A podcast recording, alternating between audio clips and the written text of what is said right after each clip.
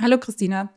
Wenn du dich gerade fragst, wie es mir so geht, ich habe eigentlich eine ganz gute Metapher dafür. Ähm, bisher war es so mit dem Baby, es hat sich so angefühlt, als würde ich die ganze Zeit auf vier Herdplatten gleichzeitig kochen. Auf einer war irgendwie Fleisch, auf einer waren Kartoffeln, auf einer war Gemüse und auf der vierten war irgendwie Soße. Und Tag ein, Tag aus koche ich da irgendwie und schaue, dass halt nichts verbrennt und gleichzeitig auch nichts roh auf den Teller kommt. Und äh, jetzt ist das Baby krank und jetzt fühlt sich halt so an, als würde mittendrin im Kochen jemand reinkommen und sagen, ah ja, Anna, übrigens, äh, eure Toilette ist verstopft und es spritzt überall Scheiße herum. Kümmere dich da mal drum. Und so bin ich da halt jetzt und muss kochen und putzen und entstopfen gleichzeitig. Und wenn du dir jetzt gerade denkst, puh, das klingt aber ganz schön ekelhaft, kann ich dir sagen, es ist noch viel ekelhafter, wenn man da mittendrin ist. Anna Wetherall-Krujic ist Journalistin aus Wien und seit 2022 Mutter. Keine Hand frei, ist Lebenszustand und Podcast-Thema zugleich. Als Mutter ist ihr Leben randvoll mit To-Dos und Challenges.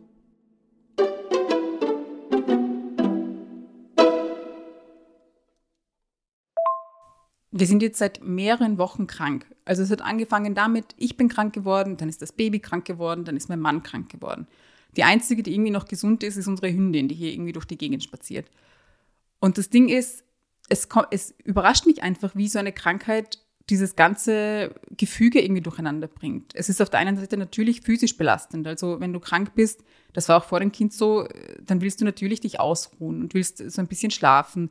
Früher habe ich dann gesagt, okay, ich mache irgendwie halt nichts. Ich bin einfach zu Hause und schaue Netflix. Lass mir vielleicht irgendwie was liefern oder so oder mein Mann bekocht mich und dann war es das.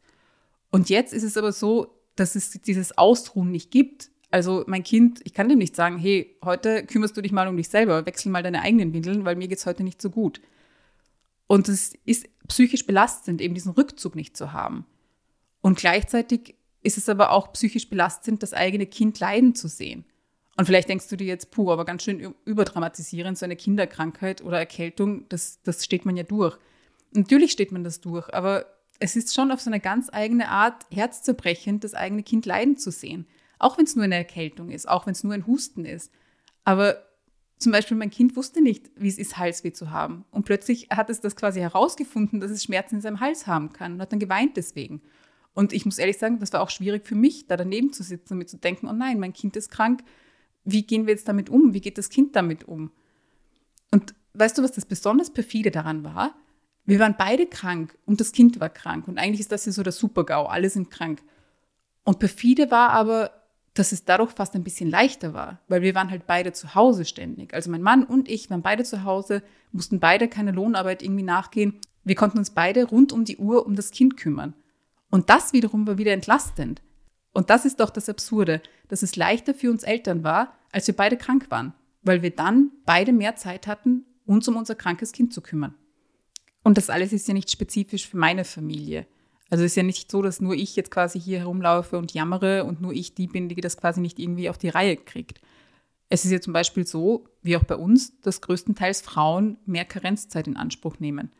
Es ist auch so, dass rein statistisch gesehen Frauen immer noch mehr Care-Arbeit übernehmen. Also Care-Arbeit ist jetzt einfach so ein fancy Anglizismus für Kümmerarbeit. Und das heißt alles zum Beispiel im Haushalt, also das Putzen, bei uns zum Beispiel das Fläschchen waschen, das Kochen, alles rund ums Kind. Wer wechselt ihm die Windeln?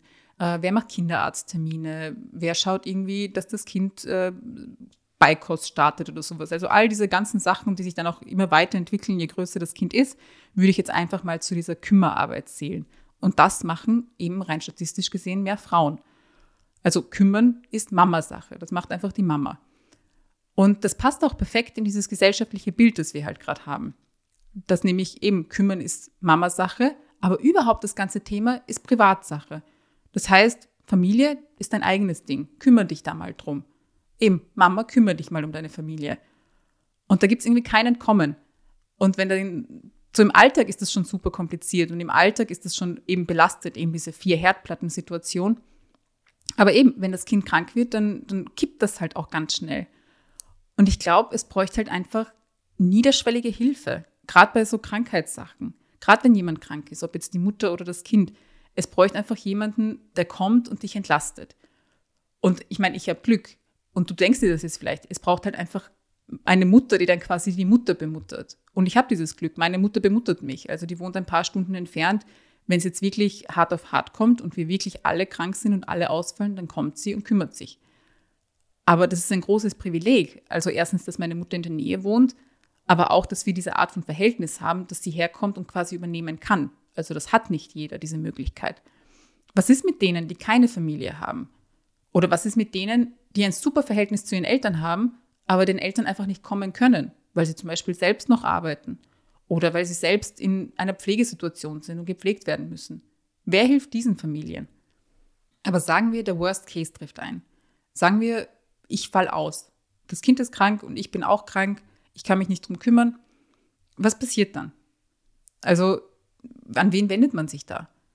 Ich weiß es nicht. Ich sage da ganz ehrlich, ich weiß es nicht. Ich habe jetzt in meinem Kopf nicht eine Institution parat oder irgendeine Telefonnummer, die man anruft oder irgendeine Seite, wo man nachschaut. Und irgendwas sagt mir, dass das die meisten anderen auch nicht haben. Man ruft vielleicht die eigene Familie an. Aber was, wenn die eigene Familie eben nicht kann? Wer, wer springt dann ein? Mal angenommen, man hat so wie ich einen Partner, der arbeitet. Dann kann der vielleicht Pflegefreistellung nehmen. Das ist irgendwie so eine Regelung, dass quasi, wenn ein Angehöriger krank wird, kannst du zu deinem Betrieb gehen und sagen, hey, eben mein Angehöriger, meine Frau, mein Kind ist krank, ich brauche jetzt Pflegefreistellung. Und dann kriegst du immer ein paar Tage frei. Wie viel genau hängt halt davon ab. Wenn du dich irgendwie um ein Kind unter einer bestimmten Altersgrenze kümmern musst, sind es bis zu zwei Wochen in Österreich, sonst ist es eine Woche. In Deutschland sind es irgendwie zehn Arbeitstage. Und dann hast du halt diese freien Tage. Und dann kannst du dich um jemanden kümmern, der eben krank ist oder Pflege braucht. Aber ich weiß nicht, irgendwas daran ärgert mich. Weil ich erinnere mich, dass, dass das halt so in der Realität nicht funktioniert. Ich erinnere mich insofern, weil als ich klein war, haben meine Eltern in der Gastro gearbeitet. Beide. Also in der Küche und im Service. Und das war einfach ein High-Pressure-Beruf. Also da war einfach sehr viel Druck und die Arbeitszeiten waren sehr anstrengend, die Arbeitsbedingungen waren sehr anstrengend. Und dazu hat auch gehört, dass man eben nicht einfach Pflegeurlaub nehmen konnte, also Pflegefreistellung. Wenn ich krank war, dann mussten sich meine Eltern quasi selbst kümmern um jemanden, der mich dann pflegt, beziehungsweise sich das irgendwie untereinander ausmachen. Weil auch dort galt halt, Familie ist Privatsache. Sich ums Kind zu kümmern, ist Privatsache. Und irgendwas sagt mir, dass sich das in manchen Branchen, und da meine ich jetzt nicht nur die Gastro, nie geändert hat. Dass dort die Pflegefreistellung vielleicht im Gesetz steht, aber in der Realität halt echt nicht stattfindet. Einfach weil der Druck zu groß ist. Aber nehmen wir mal an, es läuft echt alles pipi fein und du hast irgendwie das beste Verhältnis der Welt zu deinem Arbeitgeber und du kannst Pflegefreistellung nehmen. Wie funktioniert das dann? Dann hast du irgendwie ein paar Tage und das fürs ganze Jahr. Und das heißt, dein Kind ist einmal krank, sagen wir, braucht dich irgendwie zwei Wochen, du kannst das über die Pflegefreistellung abdecken. Super. Aber dann wird es noch einmal krank, noch einmal eine Woche und noch einmal krank, wieder zwei Wochen und noch einmal krank, wieder fünf Tage. Wer, wer deckt das ab? Von der Pflegefreistellung ist das dann nicht mehr gedeckt. Und ich meine, wenn man das so durchdenkt, dann ist auch klar, warum so viele Kinder irgendwie krank in den Kindergarten geschickt werden. Weil was, was sollen die Eltern sonst machen? Irgendwie zu ihrem sogar eben perfekten Arbeitgeber gehen und sagen, hey, übrigens, mein Kind ist jetzt zum fünften Mal in diesem Jahr wieder eine Woche krank, ich muss wieder eine Woche zu Hause bleiben. Will man sich das echt antun, dieses Erklären und, ma, es ist so blöd und um Verständnis bitten? Oder denkt man sich, ma komm, so schlimm ist es nicht, es, ich, ich schicke es jetzt in den Kindergarten, es ist vielleicht ein bisschen rotzig, vielleicht ein bisschen fiebrig, aber komm, die ein, zwei Tage, das geht schon. Und ich glaube, so entstehen eben so Krankheitswellen. Also ich bin jetzt kein Virologe oder so, aber es klingt für mich ziemlich logisch, dass das dass sowas, sowas begünstigt. Ich frage mich, warum gibt es nicht unendlich Pflegefreistellung? Wie kommt man drauf, die Tage zu begrenzen, die ein Kind Pflege braucht?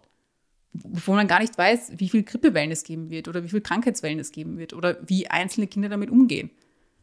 Vielleicht denkst du dir jetzt, naja, unendlich Pflegefreistellung, warum kriegt nicht gleich jeder eine gratis Haushaltshilfe, wenn wir eh schon so anfangen? Naja, warum eigentlich nicht? Also warum ist es nicht so, dass wenn ich krank bin und mein Kind ist krank und ich kann mich nicht kümmern, oder nur ich bin krank. Warum kommt dann nicht eine Haushaltshilfe und hilft mir und entlastet mich, damit ich richtig gesund werden kann? Oder umgekehrt, wenn mein Kind krank ist, entlastet sie mich, damit ich, ich mich richtig ums Kind kümmern kann. Warum gibt es da keinen Automatismus? Ich meine, lass mich mal kurz träumen. Ich stelle mir das so vor. Ich gehe zum Arzt und entweder ich bin krank oder mein Kind ist krank. Und wenn ich quasi die Bestätigung bekomme, dass einer von uns beiden krank ist, kickt so ein Automatismus. Und jetzt meldet sich bei mir jemand und sagt, hey, wir haben gesehen, Sie sind krank, Ihr Kind ist krank. Eine von beiden oder beide. Wie geht es Ihnen eigentlich damit? Hier spricht eine Kinderkrankenschwester. Brauchen Sie noch irgendwelche Informationen? Und am gleichen Tag ruft mich jemand an und fragt mich, hey, brauchst du eigentlich Haushaltsunterstützung? Und wenn es eh geht, also wenn ich jemanden habe, ein Sicherheitsnetz oder so, oder eben meine Familie, die kommt und mich unterstützt, kann ich ja sagen, du, es passt alles, es muss niemand kommen. Aber für den Fall der Fälle, dass eben niemand da ist, habe ich Unterstützung. Und ich muss mir keine Gedanken machen. Ich muss mir nicht überlegen, wer kann mich jetzt unterstützen. Ich muss nichts managen, sondern mir wird das quasi abgenommen. Es kommt einfach jemand und unterstützt mich. Oder wenn man niederschwelliger ansetzen will. Oder, um ganz ehrlich zu sein, auch ein bisschen billiger und man will eben kein extra Personal anstellen, Warum geht man nicht diesen einfachen Schritt und sagt, die Pflegefreistellung ist zeitlich unbegrenzt?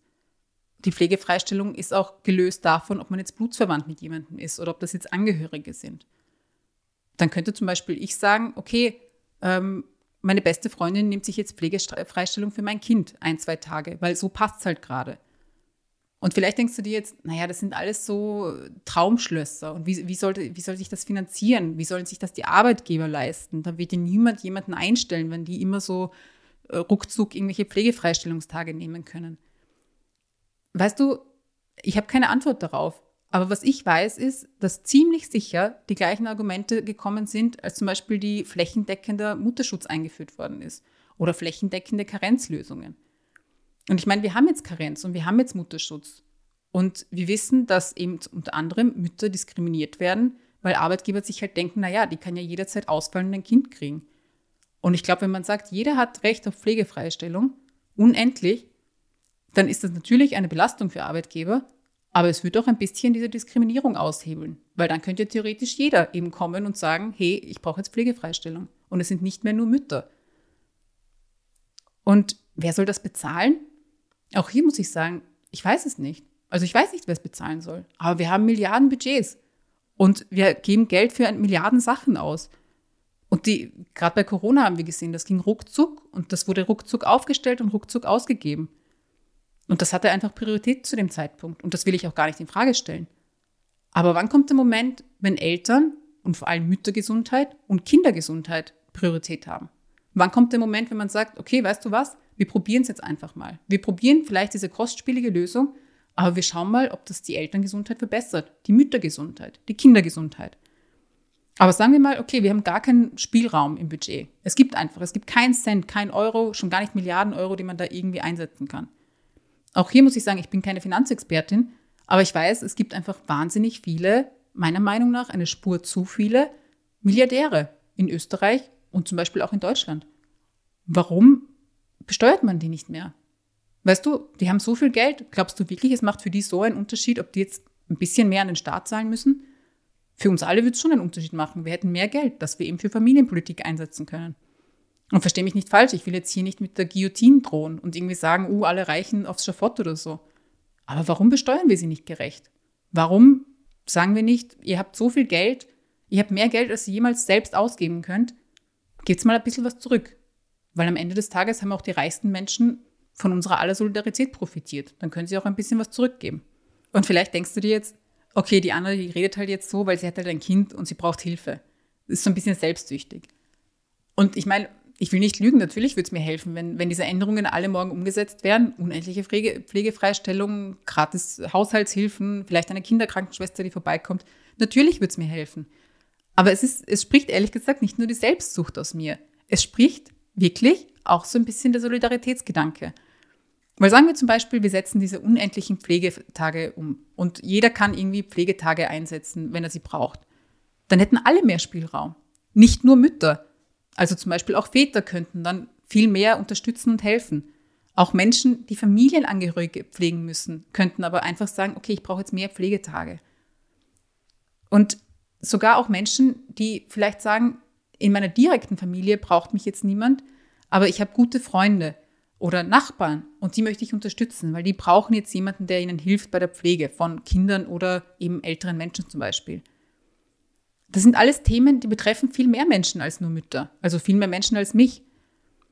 Und ich glaube wirklich tief drinnen, obwohl ich immer Witzeleien mache und vielleicht zynisch klinge manchmal, ich glaube wirklich, dass die Menschen helfen wollen.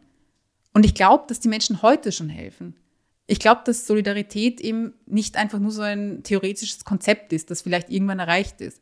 Ich glaube, dass echt viele Menschen heute schon solidarisch sind und heute schon helfen. Und das ist alles eben kein surreales Konzept. Und es wäre einfach super, wenn der Staat diese Realität anerkennt. Und wenn er schon nicht hilft und eben nicht irgendwie unterstützt dabei, dann zumindest keine Hürden einbaut. Mit so komischen Pflegefreistellungskonzepten. Siehst du, am Ende werde ich jetzt doch ganz versöhnlich. Naja, ich melde mich bald wieder bei dir, sicher mit einer Sprachnachricht.